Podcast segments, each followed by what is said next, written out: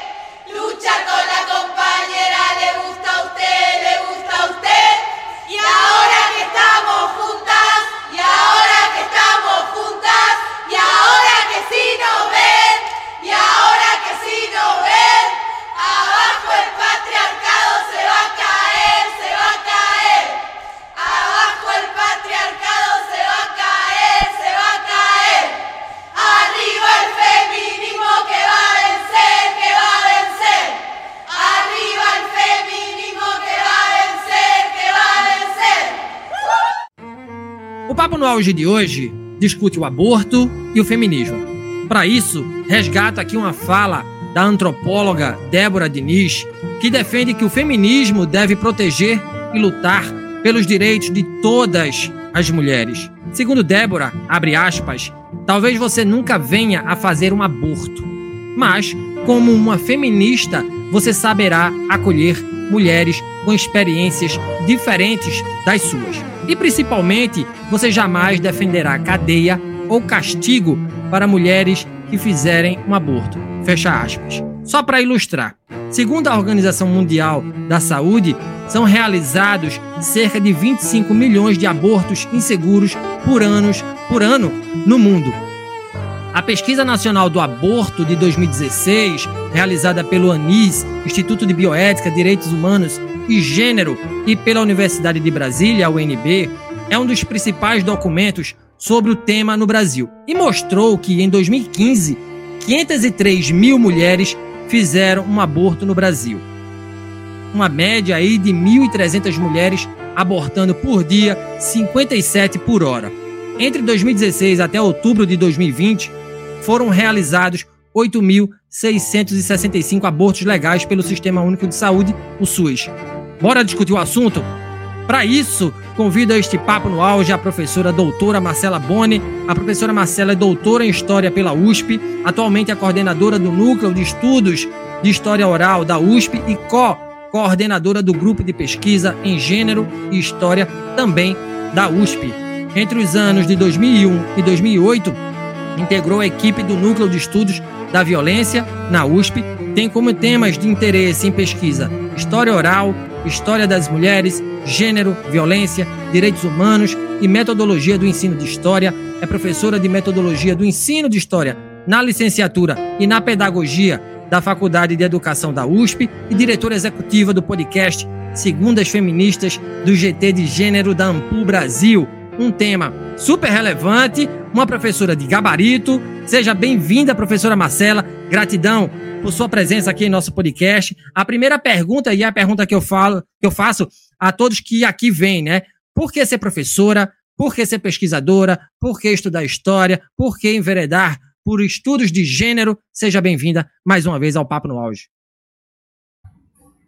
Oi, Saulo, boa tarde é, para você, para as pessoas que vão acompanhar o podcast. Fico muito feliz que existam iniciativas como essa é, em tantos lugares, né? A gente estava conversando um pouquinho antes de iniciar a gravação, que eu estou aqui em São Paulo, você está em Florianópolis, não, é em Santa Catarina, em Joinville, eu acho, né? Joinville, isso. Mas é de, de Pernambuco, enfim, a gente vai se conectando, então eu queria agradecer muito o convite, a indicação, né, de, de quem fez com que o meu nome chegasse até você, e até esse projeto que eu já desejo de antemão muito sucesso aí já é o quarto ano que venho muitos anos aí pela frente.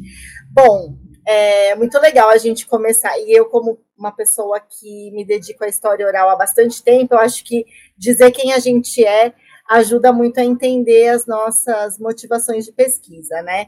Então, bom, eu acho que por ser uma mulher que nasci na periferia de São Paulo, sempre tive os olhos atentos, né, a necessidades da, da região onde eu vivo, né, onde eu vivo até hoje, inclusive. E a educação, sem dúvida nenhuma, é, é algo que é uma questão, é uma demanda, é uma necessidade, é uma luta que eu acredito que, que deve ser de todas as pessoas. Então, é, quando eu decidi estudar história, eu ainda não tinha muito claro que eu seria professora, mas eu gostava muito de saber mais sobre o que tinha acontecido, né, e o que estava acontecendo ao meu redor. Então, foi aí que eu acabei é, entrando né, na faculdade de História, fiz a graduação, e em seguida o mestrado e o doutorado me colocaram não só na história, né, mas diante da possibilidade de estudar a história das mulheres que na época era um campo, eu, digo na época porque eu já sou formada faz um tempinho, né? Mas é, era um campo que, embora ele já existisse, já tivéssemos trabalhos muito importantes, não era algo que estava tão ah, consolidado, né? Pelo menos não na USP, que foi onde eu fiz a minha trajetória acadêmica. Então eu acabei me aproximando mais dessa área de pesquisa no mestrado mesmo, né? E no doutorado isso foi sendo aprofundado, foi sendo aprimorado. Então, é, o fato também de ter tido uma experiência no núcleo de pesquisas, logo no início da minha graduação, que foi o núcleo de estudos da violência, também me colocava diante desse tema, né? A violência, as violações de direitos humanos, e, e nisso também é, o lugar das mulheres nesse tipo de, de temática. Bom, então acho que, que disse um pouco do que me motivou a escolher tanto a área de história quanto essa, esse, é, esse movimento pela educação, que eu acho que é mais até do que ser professora, porque na pesquisa a gente também, de alguma maneira, está envolvido com a educação, né? E o tema da história das mulheres veio, é, acredito que por, é, enfim, reflexões pessoais, mas também por perceber que era um campo que estava, e acho que continua, felizmente, é, conquistando cada vez mais espaço, mas é, a gente sabe que ainda com algumas resistências, e nesse sentido, acredito que ter feito essa escolha é, me deu a oportunidade de conhecer muitas é, pessoas, muitos é, temas, e acho que por isso que a gente está aqui hoje para falar de dois aspectos que são tão centrais, né? O aborto e o feminismo. Não sei se eu me fiz clara, se tá tudo certo, qualquer coisa você me pergunta e eu vou, vou mais. Claríssimo, claríssimo. Obrigado, professora, por essa fala inicial. Antes da gente entrar mais a fundo nesse tema, que é espinhoso no Brasil, não só no Brasil, né, eu queria lhe fazer uma pergunta, já que você é da história. É, é importante a gente olhar o papel feminino ao longo da história, né, professora? Como foi, é retratada a mulher ao longo dos tempos?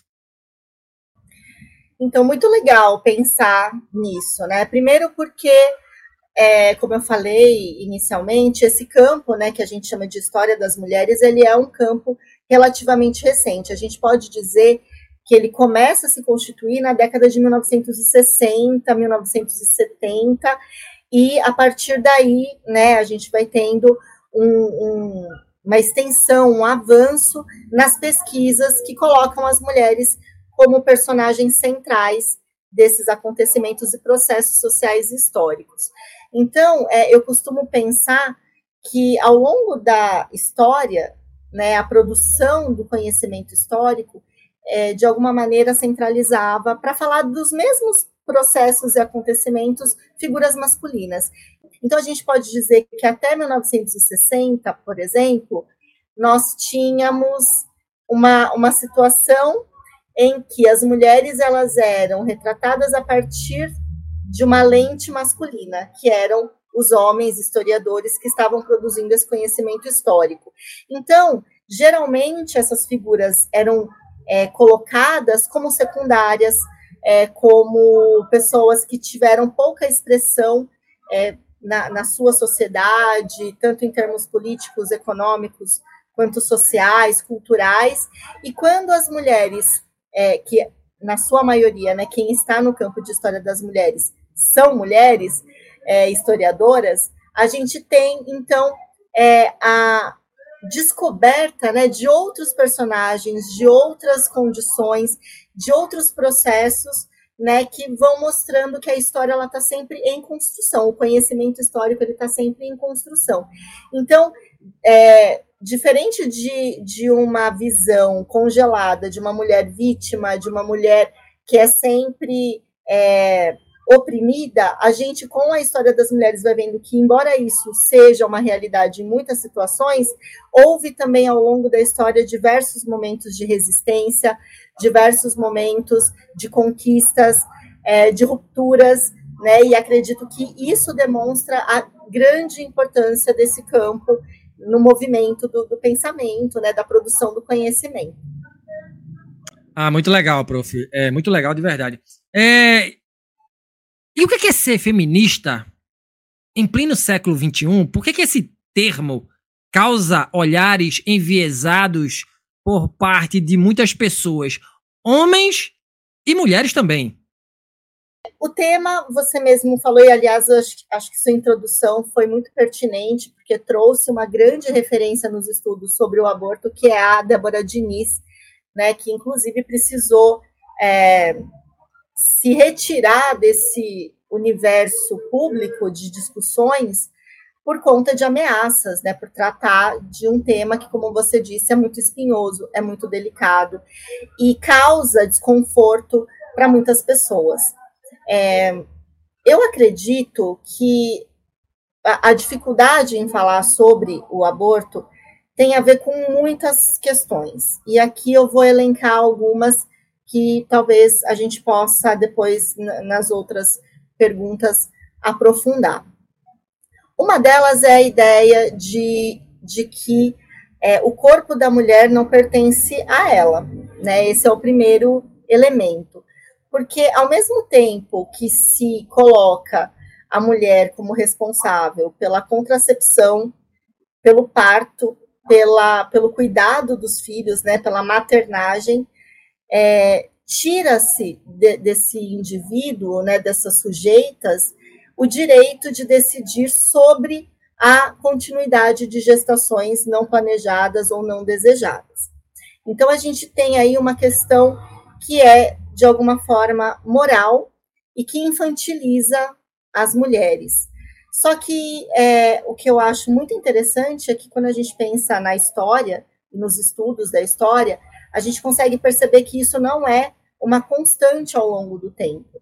Né? Tem uma historiadora italiana chamada Giulia Galeotti, que inclusive tem um livro que é uma referência bem importante para o meu trabalho, que se chama A História do Aborto, onde ela traça um panorama que é superficial, porque né, você abarcar um tempo muito longo é sempre complicado, mas onde ela mostra o quanto as mulheres em tempos passados, remotos, tinham muito mais autonomia sobre os seus corpos e sobre é, a sua reprodução do que em tempos, por exemplo, como até os atuais, a gente pode dizer, né, onde a gente acompanha uma série de retrocessos, é, inclusive em relação a direitos já conquistados.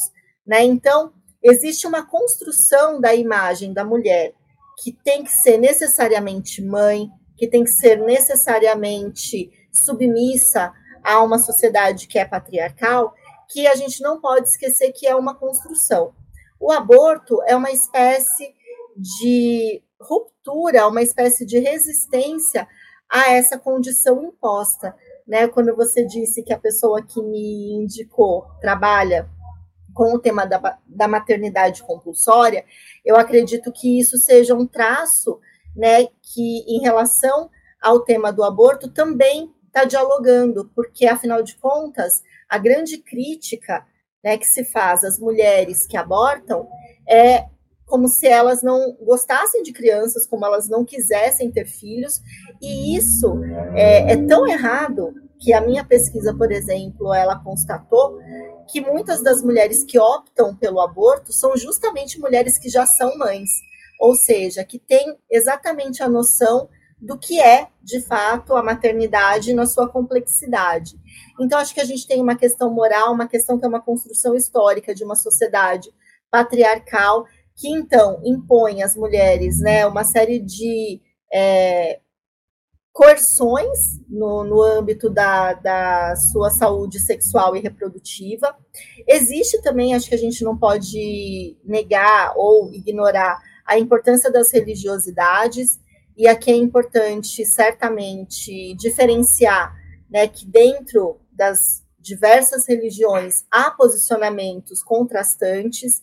Então, eu vou citar um exemplo das católicas pelo direito de decidir, que em né, no próprio nome do grupo, você já tem essa, esse posicionamento católico religioso, mas que são pessoas que têm um engajamento, uma militância muito forte em relação aos direitos sexuais e reprodutivos e, portanto, ao direito das mulheres a recorrerem à interrupção de gestações não desejadas ou planejadas. Mas, sem dúvida nenhuma, em termos mais abrangentes, a gente tem, sim, religiosidades, matrizes religiosas diversas, que colocam isso como uma questão que é ou pecado, ou então, é, enfim, uma aversão à, à vida, é, que seria essa vida ainda em formação, né, tanto que as discussões recentes sobre o Estatuto do Nascituro, né, desde quando a vida de fato começa, é desde a concepção, é a partir do nascimento, tem ali um limite em relação às semanas gestacionais, tudo isso ainda está em construção e ao longo da história também foi assim, né, inclusive em termos religiosos. Mas sem dúvida, é, religiosos, mas sem dúvida nenhuma, é, a criminalização do aborto é algo que impõe a esse tema muito mais é, dificuldades do que se não houvesse a criminalização, evidentemente. Então, é, é, importante dizer que, por exemplo, no Brasil, o aborto só se tornou um crime de fato, né, é, indicado no Código é, Civil do Império, no ano de 1831, então no século XIX. O que não significa que antes ele era adotado, aceito ou estimulado. Bacana, é, é uma fala abalizada né, contundente e forte, tá? Professora, seguindo aqui com o nosso roteiro, quando é que começa de fato essa luta feminista pela descriminalização do aborto? Por que corpos femininos lutam pelo aborto? Você já deu uma pincelada aí, se a gente puder aprofundar. Né? E, aliás, é possível ser feminista e ser contra o aborto, professora? Vamos lá. Eu acho difícil indicar um tempo específico, né? Mas, sem dúvida, é, acho que a gente consegue posicionar né, numa linha do tempo assim mais é, didaticamente é, o que se convencionou chamar de segunda onda do feminismo, né, que corresponde ali à década de 60, né, a partir, por exemplo, da publicação do Segundo Sexo da Simone de Beauvoir, que é de 1949, que é quando se iniciaria então, no âmbito do que é o feminismo, ou que hoje a gente possa, possa chamar de feminismos no plural, né, um momento em que é, a vida privada, as questões íntimas, o próprio lema, o pessoal é político, né, passa a orientar a agenda feminista, a violência doméstica, enfim, todo esse universo do âmbito da vida privada, ele se torna é, um, um tema e um ponto de luta para essas mulheres que se é, entendem, que se posicionam como feministas. Então, a partir desse momento, né, os direitos sexuais e reprodutivos, eles se tornam também bandeiras desses movimentos e a luta né, pelo aborto é algo que começa e, e cada vez mais se mostra presente e forte diante de todas as demandas, de todas as frentes de lutas que as mulheres feministas, a partir desse momento, vão adotar, vão assumir, assim como toda a questão da própria pílula anticoncepcional, é, enfim, dos métodos contraceptivos, do planejamento familiar. A gente pode fazer um, uma série de apontamentos a, a, problemas em relação a tudo isso, mas o fato é que, nesse momento, né, historicamente falando, a gente tem a consolidação dessas pautas como centrais para os movimentos feministas. É, só que não dá para dizer, por exemplo, que antes disso não havia é, nenhum tipo de organização ou de redes de apoio entre mulheres, né? E eu achei muito curioso na época que eu estava pesquisando, né, que o, o tema do aborto foi a minha pesquisa de doutorado, e eu encontrei uma obra literária do final do século XIX que tinha como título O Aborto. Era uma obra literária naturalista, né, a, escola literária da época, e que foi inicialmente publicada em folhetins, né, e teve uma grande repercussão na época, tinha muitos leitores e leitoras, é, e falava da, do caso de uma mulher, uma jovem, que teve uma gestação não planejada e que recorreu à interrupção de uma gestação, ali muito próximo do que seria a, a segunda legislação que criminaliza o aborto, que foi é, ali após a, a República no Brasil. Ou seja, esse tema ele percorre a história e certamente novos estudos com novas documentações sobre períodos anteriores a essa segunda onda do feminismo podem muito provavelmente apontar a existência de grupos ou, enfim, de, de situações em que esse é, é, um, é um aspecto que já era uma frente de, de luta ou formava redes de apoio. Indo até mais é, atrás, né, no tempo, a gente tem uma obra que é muito conhecida no Brasil, da Silvia Federici, que se chama O Caliban e a Bruxa, quando ela fala da perseguição a mulheres na passagem da Idade Média para a Idade Moderna, justamente por serem as pessoas que dominavam os conhecimentos sobre contracepção, sobre parto e sobre aborto. Né? Então, o que eram os chamados crimes reprodutivos são é, os, os, motivos de muitas vezes mulheres serem perseguidas, presas e inclusive mortas. Então, não dá para dizer que antes desse, desse movimento feminista mais consolidado da década de 1960 não existisse nenhum tipo de luta, mas ele não existia é, com esses termos ou com, com essa organização mais efetiva. Então, a gente pode dizer né, que, em termos mais gerais, tem esse, esse momento da segunda onda feminista. Agora, a sua pergunta sobre é possível ser feminista e não ser favorável à descriminalização ou legalização do aborto, eu vou falar de um ponto de vista muito pessoal. Acho que não tem como é, não ser a favor, porque é, é ser contra um direito das mulheres. Assim como o direito à maternidade, o direito ao aborto deveria ser contemplado né? E quando eu falo direito à maternidade, eu estou me referindo, é, por exemplo, o meu trabalho de mestrado, só abrindo um parênteses rápido, foi com é, mulheres mães de internos da Fundação Casa, que é a antiga FEBEM de São Paulo. Ou seja, uma maternidade negada pelo próprio Estado, quando proíbe, por exemplo, que essas mães mantenham os contatos saudáveis e, e, permanentes com seus filhos, e isso atravessa a questão de classe, a questão de raça, as interseccionalidades de modo geral. Então, esse é o meu ponto de vista pessoal, né? Pode ser que existam feministas que sejam contrárias, né? Mas eu acho que é importante dizer que não é ser a favor do aborto nessa aula. Eu acho que isso também é algo muito claro para todo mundo, porque a gente está falando é, de, de um, um direito que precisaria ser atendido, que precisaria ser contemplado. Porque, no fundo, ninguém é a favor do aborto. Nenhuma mulher aborta por prazer ou por achar que é um recurso a ser lançado mão a todo momento.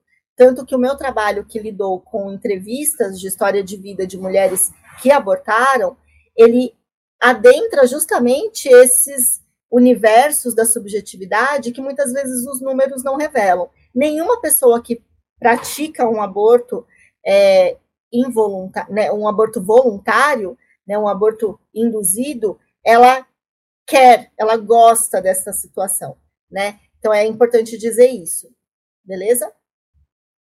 Beleza demais, prof. Beleza demais. E por falar nisso, sendo o aborto considerado crime previsto no Código Penal desde 1940, o tema no Brasil é considerado um tabu, né? A gente fala nisso cheio de dedos, cheio pisando em ovos, né? Ele é alvo de debates acalorados entre grupos religiosos e conservadores. Você também já deu uma pincelada aí na sua fala anterior.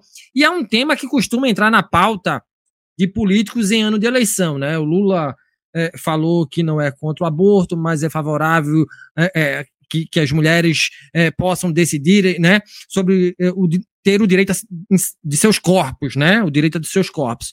Né? O, o Bolsonaro, o candidato oposto, né, veementemente contra.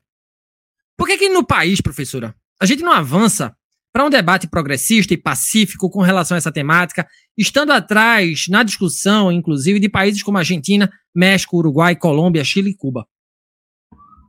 esses momentos né, de eleições, de disputas políticas, eles sempre são muito significativos para a gente conseguir identificar é, em quais condições a gente está vivendo em relação a certos temas, né? O aborto, sem dúvida nenhuma, é central, mas eu digo para você que, inclusive, é claro que a gente tem muito recente a, a eleição de 2022, mas mesmo na, na primeira eleição é, da Dilma, existem estudos é, que fizeram comparações em relação às, é, às pesquisas de intenção de voto a partir de falas dos candidatos e candidatas em relação ao aborto. E o que se constatou é que cada vez que um é, candidato ou candidata menciona ser favorável ao aborto, seja qualquer é, situação de aborto, a queda da intenção de voto nesse candidato, nessa candidata, é vertiginosa a queda.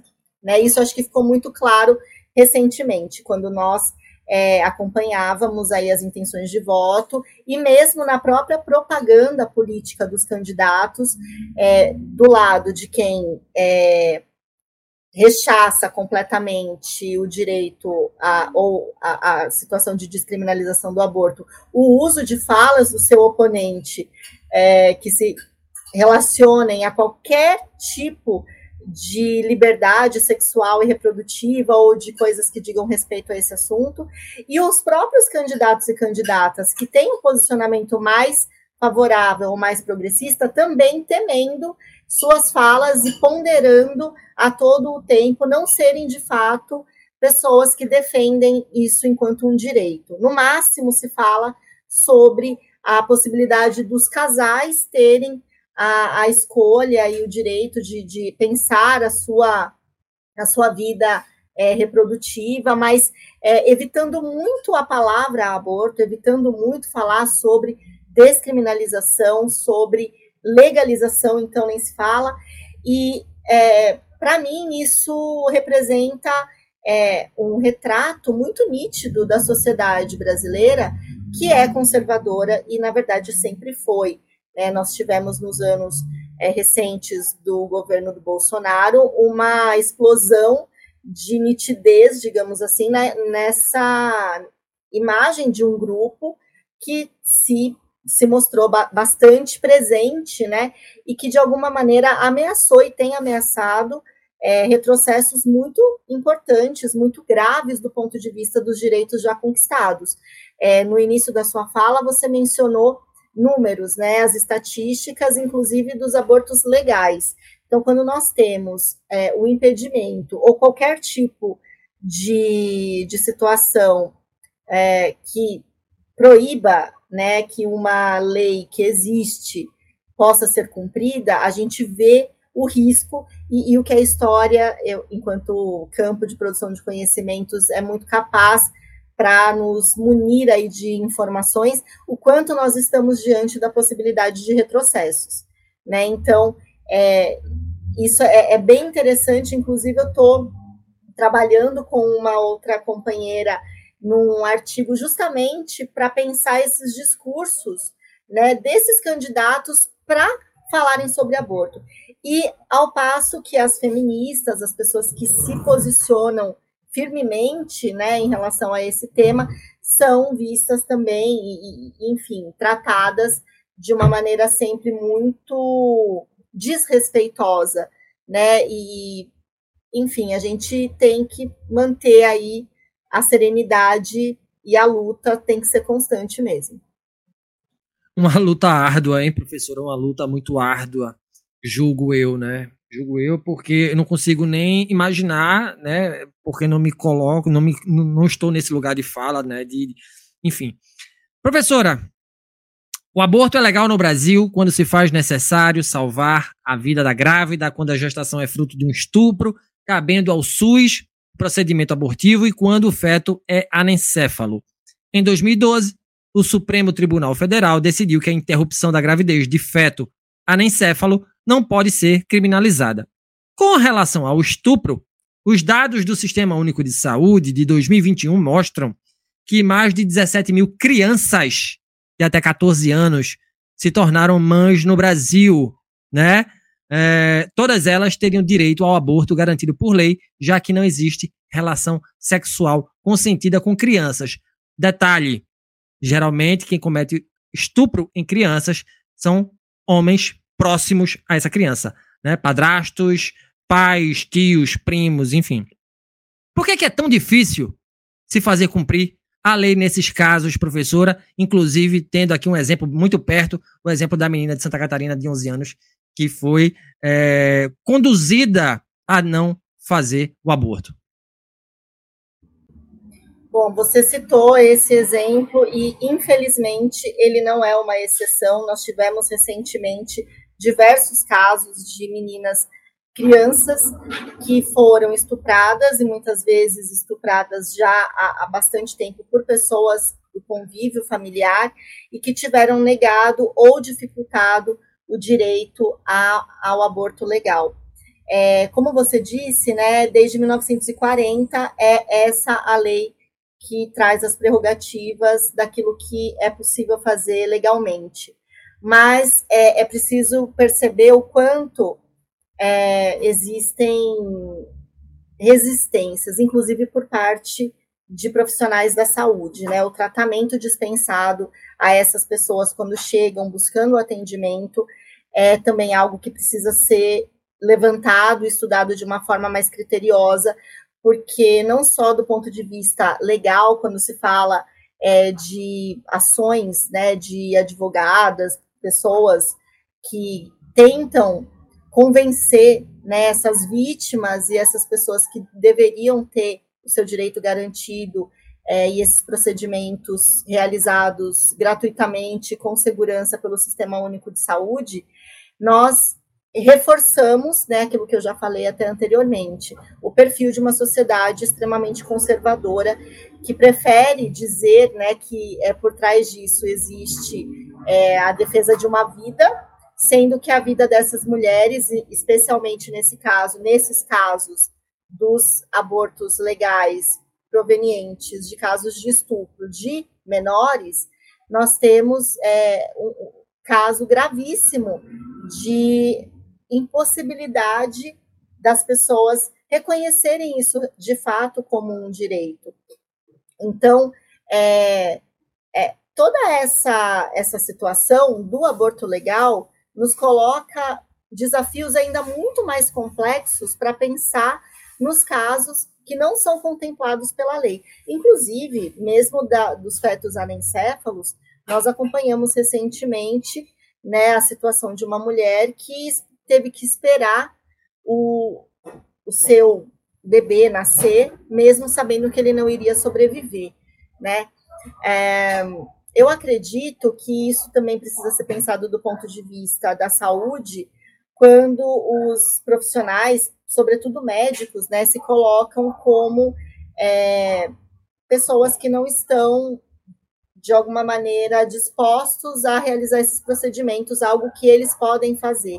Né? Inclusive, tem uma pesquisa que foi feita no Uruguai, dizendo né, das dificuldades, mesmo com a legalização e a descriminalização do aborto, é, a existência ainda, a persistência de profissionais que se recusam a fazer os procedimentos como um fator inibidor do acesso dessas pessoas aos direitos. Então, no caso do Brasil, a gente precisa é, verificar a manutenção do direito e a oferta dos serviços nesses espaços de saúde pública que seja de fato é, para um atendimento amplo, seguro para todas as pessoas e que isso seja disseminado enquanto uma informação a qual todas essas pessoas que são vítimas e que se encontram, se enquadram nesses permissivos, possam de fato recorrer e ter o seu direito garantido. É, é, é mais um desafio. Sem sombra de dúvida. E você falou em saúde pública, pergunto eu, professora Marcela Boni, quando o aborto se torna caso de saúde pública, só para ilustrar, o aborto clandestino é a quarta maior causa de morte materna no Brasil e quem padece mais é a mulher periférica. O aborto ele é um caso de saúde pública quando a gente percebe e, e consegue ter acesso a dados tão alarmantes como os que você já compartilhou aqui com a gente. É, lembrando que são dados que são oficiais porque eles vêm do Sistema Único de Saúde, mas eles não conseguem de maneira nenhuma contemplar as ocorrências que acontecem de fato, porque a maior parte do número de abortos que acontece é de fato feito na clandestinidade. E isso implica em riscos gravíssimos à vida das mulheres, e nós tivemos casos ao longo da história né, de, de clínicas clandestinas que foram é, descobertas depois da morte de pacientes que se submeteram a condições muito precárias desse atendimento, o que mostra é, a, a, necessidade que essas mulheres tiveram, porque, evidentemente, é, correr esses riscos é algo que é sabido, né, que é um risco de morte, é um risco de colocar a sua vida é, ali à prova de fato, né? E muitas dessas mulheres que recorrem, eu gostaria de repetir isso, né? São mulheres que já têm filhos. Então é preciso também desmistificar a ideia de que são pessoas que é, não têm filhos, que não gostam de crianças, é, absolutamente, né? Isso é um, um grande absurdo.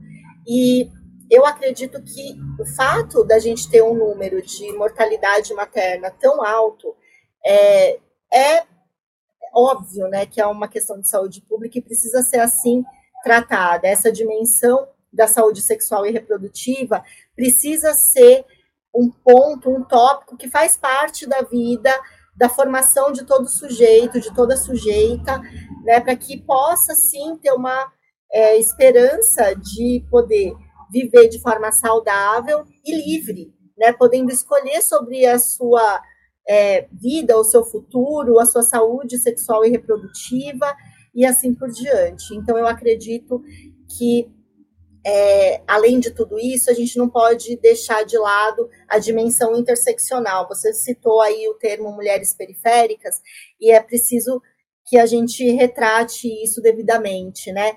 Quanto mais é, jovem mais pobre e mais preta é uma mulher, mais ela vai ter o risco de morrer em função de um aborto é, clandestino. Lembrando que todos eles são ilegais, porque sendo um crime no Brasil, as pessoas que conseguem fazer sem ter nenhuma sequela física são as pessoas que de fato têm acesso a condições materiais e, portanto, de classe, né, que garantem a sua segurança, mas que ao mesmo tempo, Saulo, só para fechar e deixar aí também para a galera pensar é, a gente não está falando da saúde mental, o quanto isso pode é, implicar em problemas graves, profundos e complexos para todas as mulheres, sejam elas ricas, pobres, brancas, pretas, velhas, jovens, mães, não mães, né? Só que, evidentemente, se a gente não consegue que seja visto pela saúde pública nem casos de mortes, imaginemos casos que envolvem a saúde mental. Mas a gente espera, eu sou uma pessoa esperançosa, eu espero que isso em algum momento venha à tona.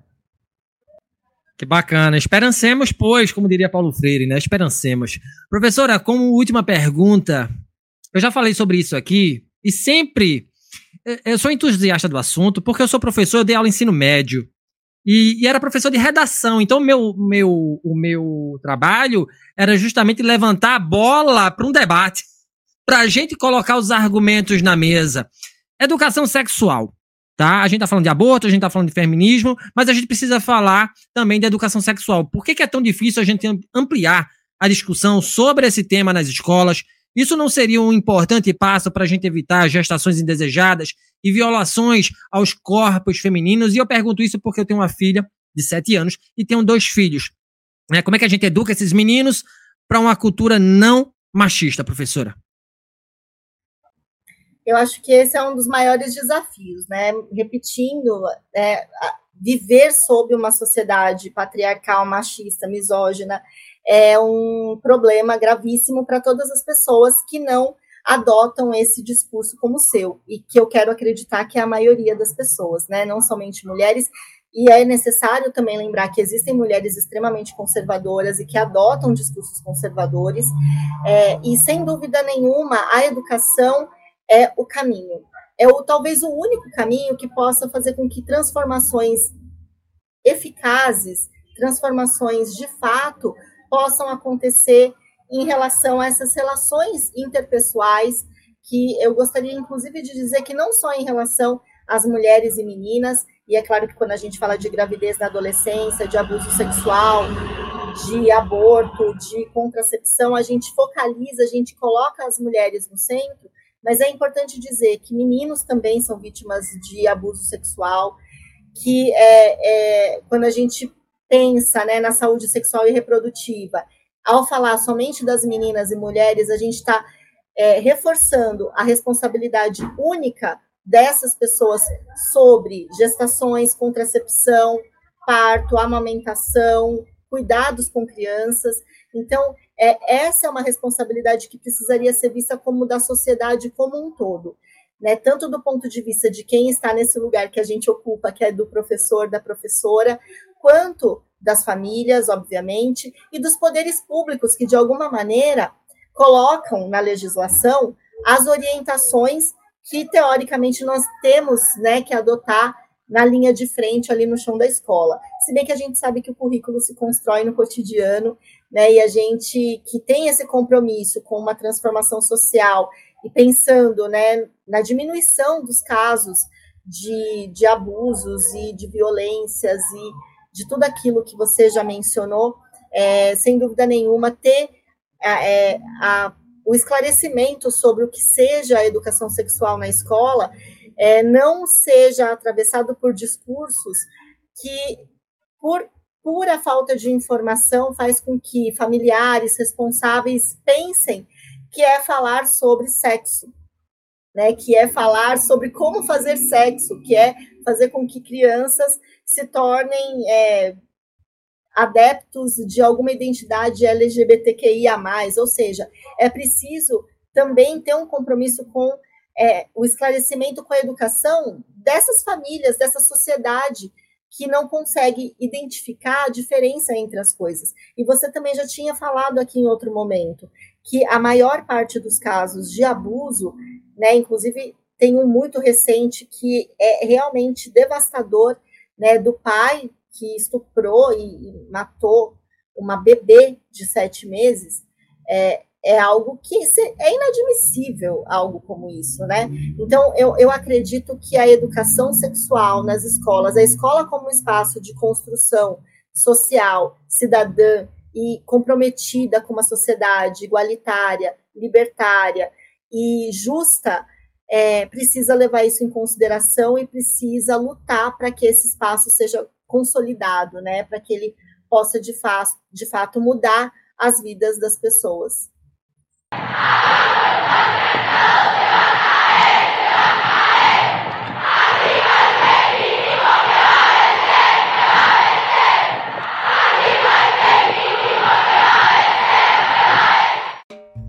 um super papo e chegamos ao fim do Papo no Auge de hoje. Eu conversei com a professora doutora Marcela Boni, um super episódio docente da USP. Professora, que alegria de receber em nosso programa, um papo super rico, necessário, de grande valia para a sociedade brasileira. Quem quiser trocar uma ideia com você, onde encontrar a professora Marcela Boni. Mais uma vez, gratidão, professora. Ah, eu que agradeço. Foi muito legal mesmo esse papo. Eu, enfim, dando aula, né? Na verdade, esse ano eu acredito que eu vou estar envolvida com alguns projetos do Núcleo de Estudos em História Oral. Então, tem, a gente teve uma experiência recente é, onde várias pessoas do Brasil inteiro participaram de uma formação em história oral, então foi muito legal. E eu tô falando isso porque eu sei que tá cada um aqui em um estado do Brasil e como a gente se encontrar pode ser às vezes através desses cursos, né, que acontecem remotamente, mas também, né, a gente está nas redes sociais. Então, no Instagram, o meu arroba é marcela.boni e no Facebook, que eu não ando vendo muito, mas eu acho que está como Marcela Boni. É, eu acho que é isso. Eu queria agradecer, parabenizar pelo projeto, que tenha muito sucesso. E também vou aproveitar para convidar as pessoas que acompanham o Papo no Auge para também conhecerem o Segundas Feministas, que é o podcast da Associação Brasileira de História, no qual eu também faço parte, que tem um monte de assuntos que dialogam com esse que a gente teve aqui: feminismos, história das mulheres, é, e que é, esse tipo de discussão possa chegar é, no máximo de lugares possível e que a gente possa ter uma sociedade cada vez mais livre. Obrigada. Sensacional, essa é a palavra, liberdade. Re ouvir Segundas Feministas e recomendo. Ouvir e recomendo. Obrigado, professora. Obrigado de verdade.